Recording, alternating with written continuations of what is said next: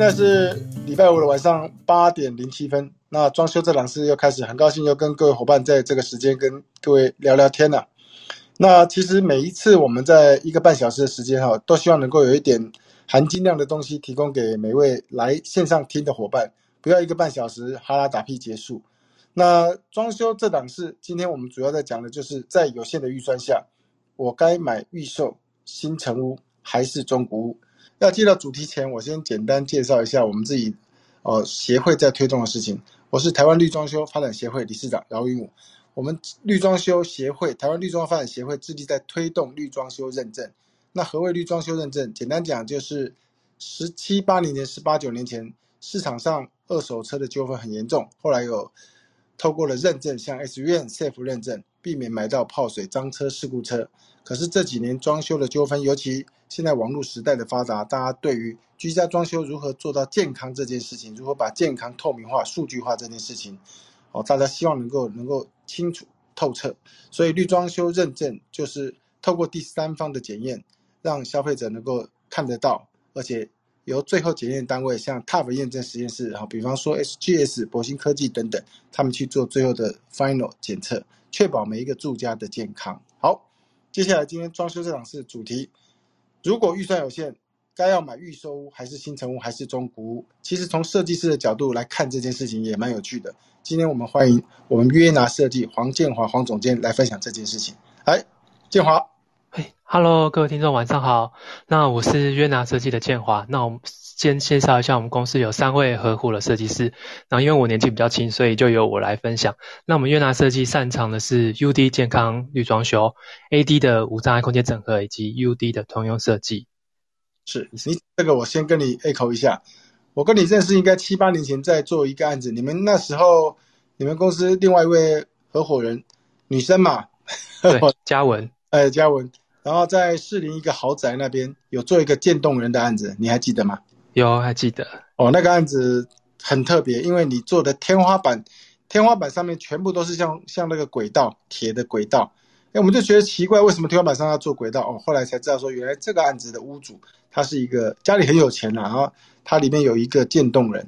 那渐冻人就是他的轮椅，就是透上面的这个天花板架出来的轨道在运行嘛，好，在家里来去自如，没错吧？对，没错，就是要运，就是由天车，就是运运，就是架到他的那个，比如说他的起居空间，然后还有厕所，都是一一靠着天花板的轨道。在行动的，这个是我从来没看过的装修设计案，所以非常非常让我非常印象非常深。虽然过了这么多年，我还印象很深。那我只有一个感觉，就是应该蛮贵的。他天车比较贵吧？哦，因为因为一个渐冻人行动不方便，如果他家里他家里的天花板整个架满了那个像火车的那种轨道，然后他的轮椅都跟着轨道走，哎，他只要用手指头这样动一动，他家里走来来去自如。其实其实是。不是一般人能够用得起的。说实在，家里经济状况如果说没有还不错的话，可能可能也没办法做这样子。我猜那个案子也要做快要一千万吧，连那个套系统。那时候吧，应该没有系统，没有没有连系统加哦，应该没有没有，太没有还没到还没到那个 那么多钱。对哦，OK，那没关系。针对今天主题，你今天提出的这个主题，我觉得很有意思。从你的角度。为什么你要提这个主题？然后，如果是你认为你自己啊，你该买预售新城还是中古屋？如果你的预算是在一笔固定的预算，你会想要买一个中古屋，花点钱装修，然后房数房子平数会比较大，还是会想说干脆买个预售？因为未来客变格局的规划重新改，可以做成你自己喜欢的这种空间，还是就是买一个新城屋，至少看得到比较安心嘛，对不对？你会怎么做？那你也。有什么建议给未来想要买房子的伙伴？哦，因为我会提这个主题的话，是因为现在主要是因为现在的房价都越来越高，是，所以在大家一定手头上面的预算有限，所以不知道说要该怎么选择它的那个品物品，因为不知道要选择预售屋、新城屋还是中古屋，对这样的方式，所以今天就提出这个主题来跟大家探讨一下，要怎么样去有些哪些优缺点跟大家做这个分享。那如果是我自己。预算有限的状况下的话，我是会考虑买预售屋的。哎，我先问一下哦，预售屋我记得没有错的话，其实它的开价都会比较高。哎，对，相对在那个区域来说，相对会比较高，比较高。嗯，对。所以为什么会比较高？为什么新城屋反而没有预售的的开价来的高一些？嗯，没有，有没有？为什么会这样子？哎，不，所以你说，如果是新城屋，比如说它从预售，然后还没销售完的时候，变成新城屋已经盖好的时候，是啊，这样的状况的时候，它会有可能会它的价格会降下来吗？呃，未必会降了，但是应该不会不会再高吧？不会。但是预售很多预售的价钱一开都开得很高啊。对，因为他们有个销售方式，是他们一定都会先有一个价格在那边，其实就是预估未来市场，让你觉得有。对。啊，等到整个盖好出来之后，也不过这样子而已，是这样子吗？也有可能，或是说当会依照当时的房市的状况，它有可能再上去一些。所以你也是有可能。我说预算在有限的状态下，你会想买预售屋。而不会想说买一个，干脆买个中古屋，因为它的那个什么，那个那个公司的占比比较小，然后花钱在中古屋，花点钱在中古屋整个装修上。那为什么要买预售？可以跟大家分享一下你的想法是怎么样？我的想法是因为你在预算有限的前提下嘛，是因为相对说它的自备款一定会比较少，因为它可以贷款的成数会比较多。对哦，而且它的嗯，而且它付款时间又拉长了。嗯。对，所以你不用一开始准备这么多的资资金来买房子，嗯，相对于中古屋来说，所以其实预售对你对你的想对你而言呢，你认为它的付款是相对弹性的，而且一开始付的钱也不用一次那么多，好几百这样子到位嘛？对，没错，慢慢的付，慢慢付，投机款像投机款很多大概十到十五 percent 嘛，对不对？总价。对，啊分。开工前多少，然后签约开工的时候要再缴什么多少钱多少钱这样子。对，所以其实预售会不会建商它的那个可可洽谈让利的空间会比较大？让利，因为它开的高，价钱高，会不会谈的空间会不会比较大一点？可是现在发现有些建商其实踩的蛮硬的哎。哦，因为最近房价房市太热了，所以现在还是卖家市场。这个是卖方市场，卖方市场，没错。所以预售是你第一，如果说预算再有限，然后同样一笔预算的话，你会第一个优先考虑预售。预售，对。那他有说，因为主，因为我们自己是设计师嘛，那除了设计别人以外，我们当然也是希望说设计自己的家，因为他可以，如果有些线上他是可以做客变的话，那相对于来说就会比较有弹性。对。你也喜欢做预售吧？预售的房子。预售的房子还好，我还是比较喜欢租中中古屋啊。中古屋挑战很大嘞，因因为它稍，因为它挑战大，因为它一定会有些屋主一定想要跟动格局，那相对来说会比较有趣一点。因为预售的它格局已经差不多都定在那边了。哎，可是预售能能不能客变呢？做客变吗？有些可以客变，但是它的水区一定没办法去变啦。哦，对，可以变，很危险。对。他也不一定会给你变啊，啊，等于是你等于是成新成物交给你，你要变你自己在变，对不对？对，他们也。嗯，所以如果预售的话，你也你也建议一下，如果预售我买一个预售屋的话，要找设计师开始规划，什么时间点开始找设计师，什么时间点开始签约，什么时间点跟设计师签完约要付款，然后让让设计师来帮你做客变。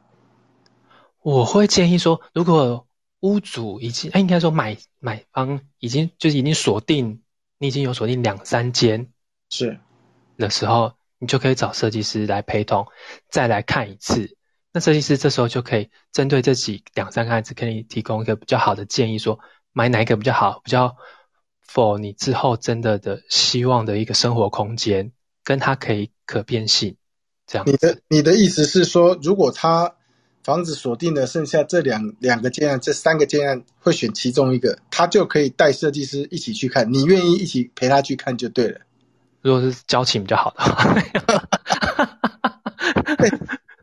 那陪他去看看完，其实看完其实就准备要给你做客变，才会这样子找你去嘛，对不对？对啊，要不然前面就是都这样陪来花了时间，然后没有成，那不是就做白工了？那一般来讲，找找到设计师，然后你房子。请设计师带设计师去看，有可能要买的这两间其中一间，那一般来讲，尤其是又是预售，嗯，那那带设计师去看这个预售的用意是什么？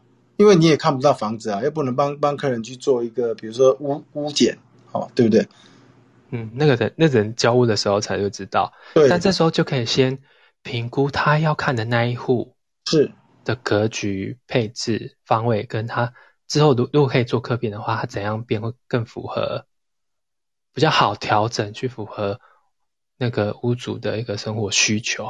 哦，等于是那两间房子，它比较起来。带你一起去看看完看的同时，你也就可以给建议说，哎，这一间的格局可能到时候要怎么打会比较好。那那一般设计师有这么厉害吗？才带去看看个一两个小时，你就能够帮他稍微脑筋就帮他稍微规划说，哦，你们家有两个小朋友，应该要留个空间怎么样？你在这么短时间就要去思考出来，有这么简单？他还是要先知道他的需求，是才能看有看那个平面，才能给他一些建议。嗯嗯嗯嗯。哇，所以应该，我想待会应该有很多设计师也曾经陪同屋主去选房子，不是买房子，是选房子哦。他可能有两三间要考虑，干脆找设计师一起来选。我记得他们我们里面的设计师曾经就有这这这样子的一个经验，待会也可以分享。那预售这样子的话，预售这样子的话，如果说设计师去了解，带设计师去看，先可以先行客变啊，完毕之后呢？完毕之后就等房子交，还是房子交屋前就才要开始跟设计师在沟通？对，就是等快盖好的时候，准备要，因为建商就会通知交屋的时候，那一定会有验屋，那这时候你就可以找设计师陪同一起验。是，对，等于说就可以设计师可以从头到尾都跟跟着，相对来说比较安心一点的。嗯，啊，验屋的部分你做不做？帮不帮忙做基本的？会。会陪同一起验，对。哎，陪同一起验会不会验一验到最后，如果说有一点状况，屋主还怪你，说：“哎，你当初不是跟我一起验，怎么会有这个问题？”啊，不验不不陪他验还好，一陪他免费帮他验验，到时候有状况会不会他找你？目前还没有遇过有后续有一些状况的，都还蛮顺利的啦，都还蛮顺利。就是验完屋交屋之后，我们就进场做施工，都还蛮顺利的。其实最主要是现在建商大部分建商的水平都越来越好哦。以前早期那种水泥啊，等它干了之后没多久会皲裂的啊，或是有漏水的啊，新房子就会漏水的啊，可能现在几率都会比较小。哎，可是我还是碰到了。呃，新北是不是？桃园桃园市里面最近才在做的一个案子。桃园那个，对他那个屋主是买已经盖好的，刚盖好没多久的。新城屋在靠近什么路啊？靠，哎，这样讲出来应该很明显。我知道，还有可能 桃园靠近市政府，靠近市政，靠近市政府。那那边很多建案。对，没错，是当地 local 的建商。lo 对当地的，没错，就是知名度没有那么高的，哦，就是某个机构底下的其中一间。某个机构 保质开哦，你这样讲某个机构保质 好，那那就不讲了。好，没事。好，对，没关系，继续。那个预售屋，你刚刚提还有没有要要补充的预售屋的部分？预售差对，就是可以帮忙。如果说买了预售屋，你就可以有请设计师的话，你就可以帮忙先做客跟建商做客变嘛，就是调整格局、更换建材。或是说调整一些里面的水电插座回路等等等，等于说可以先节省一些后续装装修施工的一些费用。哎，对你现在讲，我倒觉得我我家当初就是预售，所以一开始我讲很多次嘛，我我是楼中楼，所以我连那个楼梯都请建商给我不要给我做，那个还要水泥磨起来，我还要到时候敲掉重做，太浪费。所以一开始他留那个几乎毛坯啊，那个水泥地也没有很平的。啊，留给我，所以整个都倒也退了不少钱了啊，退了不少钱，我们再重新选自己喜欢的建材。你这样讲一讲，我觉得预售屋如果客人喜欢参与整个装修自己家里面的话，如果客人有完全有自己的想法，我觉得买预售是一个非常棒的，因为从地面、从材料选择、从柜体、从格局，哦，甚至我家的楼梯，我把整个敲掉，变成是用。那个像说有那种整个铁件去做出来，然后在上面再放一片木板这样子的感觉，对，那个那个其实是蛮环保的，而且又省不少钱。对所以其实对一个，我反而觉得预售来讲，对一个你说预算有限做预买预售，可是我觉得装修来讲的话，你买预售花的钱更多哎、看你怎么变呐、因为如果说你买的是全毛坯的话，那当然它的装修费用就会比较高。是啊，是啊，是啊因为我是后来都毛坯都退光了。对你，那你当初买预售的这户的原因呢？我我买的原因没有啊，就单纯家里觉得空间小，想买一个空间大的，啊，想住最顶楼的楼中楼啊，就这样啊。哦，啊啊，买的时候是跟建商董事长买，嗯然后下来之后，我就就叫他所有东西都退掉，所有东西都退掉，然后天花板那个通通都都留都通通都留水泥啦，然后楼他有楼梯嘛，楼中有楼梯，我说楼梯你也不用装，他说那你怎么上去？我说没关系，我请师傅搭临时的，哦，全部这样退，就这样，那、就留下三基而已啊。对，厨房三基留下来，其他的全部退光。所以我家那时候毛坯地面呃走路都还会有点高高低低。嗯，就是那个结构层，对啊，对啊，对，那、就自己从头到尾参与嘛，选材料也蛮开心的啦。格局也是自己说要怎么样怎么样就可以就可以怎么样做。所以做完之后相对比较有成就感。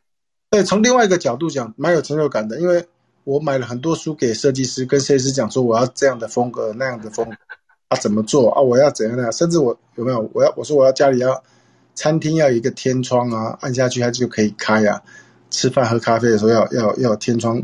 相对的，我们隔壁，因为我们这社区整个社区只有四户那个楼中楼，我们隔壁也是楼中楼，他看我们的装修，他想要学我们装修，可是他是已经是，呃，我买完房子以后半年他才卖，才才卖给他，他才买进来，所以他等于是一个新成屋的概念。嗯，哦他其实他做就没办法做像我们这样子，因为当初我们一开始毛坯预售很好很好做客变，所以他后来买来他也敲敲打打很多东西，然后变得反而说花了钱花了钱做出来感觉不一定比我们好，但花的钱不比我们少。哦，因为他花多花了那些拆除费。是啊，呃然后很浪费啊，然后他看我们这样，他也想要学啊，就这样了，对啊，所以其实对有时候新城屋买，你如果说很有想法做室内是要要规划的话，新城屋可能就会要拆敲敲打打拆要拆除，那那也你也知道嘛，现在拆除不要说什么了，光车子，严军讲说车子现在多少？一万五加两千，一万七八千块一台三吨半的垃圾车，天哪！前几年我记得才四千五。怎么现在变成一万七、一万八？这不可思议！会不会在的都比在的那些垃圾贵了？嗯，所以现在房价为什么不会跌？第一个土地取得，第二个人力，第三个材料一直涨，所以所有的人都在谈，所有房房市做房地产的人，底下搞不好有房地产的伙伴也知道，房市会不会会不会跌？所有人都告诉你不会跌，明年会跌？不会跌，后年会不会跌？不会跌，但是。大后年三年后会不会跌？我不知道，因为有有的朋友说这两年半不会跌，那意思就是说三看三年后不知道会不会跌。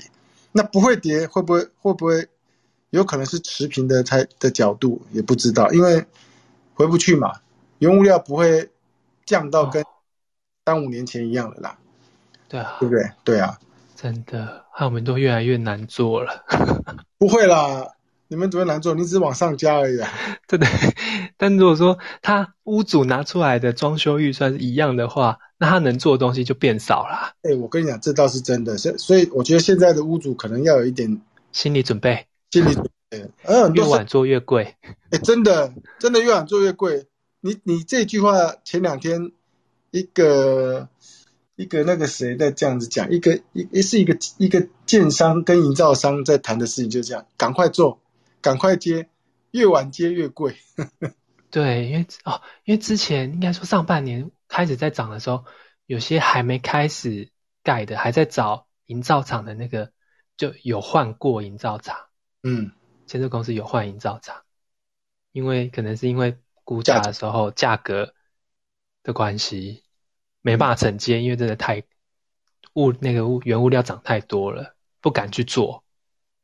所以我跟你讲，还有人力也也也现在难找了，嗯，所以，哎，赶快回来主题了，我们已经偏了。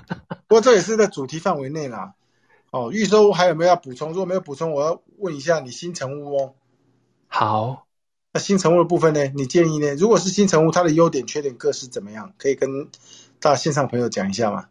新城屋的，我先讲一下前提，前提是我觉得他手头一定要宽裕，是因为他的相对他的自备款跟他的贷款成数就会没有预售屋这么多，那他还要再投入一笔。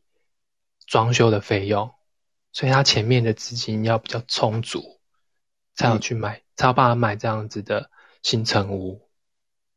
但是它的优点就是因为它已经盖好了，所以你都看得到它的现况如何。对，跟预售屋的差别会在这边，因为预售屋还是有一些你的想象跟它实际盖好之后的差异会存在。嗯，这倒是。嗯，而且你可以就是，如果你敢你想要。缩短时间呢，就可以买新车我，就可以直接做好就入住了。但预售屋要等。嗯，那新成屋的最大缺点呢？比比不要说最大，它的一般的缺点、小缺陷是在哪里？就是比起来，就是无法可变的。你之后就要看说，如果你要变动格局的话，你就只能拆除了。其实，如果说新成屋来讲，会不会有一些预售的？这是因为新成屋大部分建造拿了就可以开始卖的嘛，对不对？对，哎，执照，哎，建造拿对，建造拿到就可以开始卖，对售，在卖啊，预售就比如一百户就先就开始卖，卖卖卖到房子两年后盖好。如果现在是不可能还有剩的，以前是哦，可能的一两百户卖个一两两年都有可能，然后房子盖好了还在继续卖嘛，从预售卖到新成屋还都在卖，对不对？有，所以现在几乎都完销。对，现在已经没有这种事情了。那现在新城屋这样子，如果说新城屋这样子预售已经先选好，新城屋的的选择性相对比较少，而且第二个好的 view、好的地段，不要不要说好好的楼层，基本上大概预售都已经先挑光了。对，没错，你就只剩下那些可能是在二楼二转换层款道间的转换层。哦，对，那个是几楼？十十十几十十四是不是？还是还是几楼？嗯，就看它的楼层的高度，嗯，总楼数，对，那个会那个那个很吵，对啊，一些水声、水锤的声音，或者是说剩下什么车道上方的那一户之类的，嗯，所以新城屋基本上买的好处就是我们看得到，至少房子隔间往外看的 view 是很确认，是哦，都搞得很清楚。然后，如果说它的缺点来讲，就是你刚刚提的，我们刚刚讲选择性就相对少，对，还有格局固定。如果你要重新要敲，那不得了。嗯，没错。好，那那那你你预售跟新城来讲，这两个部分，如果你是一个设计师，你会想要接哪一种案子？对你来讲会比较 easy？一，简单，简单，简单来讲，如果说洗时间不要拉的这么长的话。我觉得是新城屋哎，哎，比较快做完，比较快收钱，没错。对，不用陪屋主陪这么久，陪个两三年。哎，你不要这样子好不好？哎，对，哎，预售屋要陪着两三年呢。对啊，就从一开始到等他交屋，然后帮他验屋，然后再复验，然后再进去施工。嗯，所以你接预售屋的基本上价钱会比较高，对不对？哎，差不多，差不多。呃，没有说预预售就特别贵，没有一样同等对待。好啊，那我们来聊一聊市场最大的一块中古屋。对，中古屋优缺点聊一下吧。中如果说中古屋在你设计师的角度来讲，一个屋主买了中古屋，对你来讲，对你设计师来讲是好是坏？你会给他什么建议？我这边来讲的话，因为。会，如果说以同样就是你的预算有限的话，因为中古屋一定相对于新城屋或宇宙屋，它的房价会比较低，是啊。但是，然后它的好处是它的公设比也相对比较低。哎，我之前看了一个资料，哈，不知道有没有错，各位可以上网去看。在四十年前，四十年民国大概七十年前，就是在四十年前这个时候，那个时候他们的规范是公设大概八点五 percent，八点五 percent。那我想请问你现在公设？多少？三十二到三十五，随便都三十五，真的随便都。应该已经找不到三十以下的啦，真的几乎找不到。没有了，没有了。我、真的很恐怖。那买房子，你你付三千万，有一千万是要付公社。哦对，不过这已经是常态了，也改不了。所以有有一些人哈、买中古屋，他是为了他是为了不想让三成的钱跑去买公社。那从这个角度思考，到底是对是错？是没错啊，但是说，但也有的状况就是它的屋龄就是会比较高，所以你会相对要拿出比较多的费用来做整理跟修缮。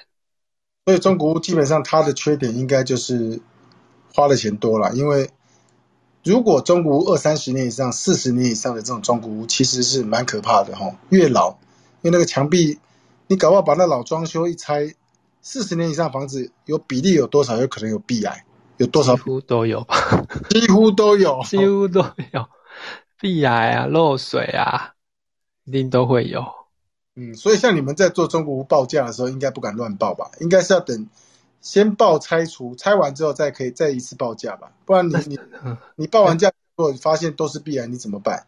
那是比较保险的做法，因为有时候它可能现况中古它都已经被一些旧的装潢包掉了。对，天花板都包掉，墙壁有可能也包掉，你都看不出来它后面长成怎样，都是拆完之后才发现，也常常很多这种纠纷呢。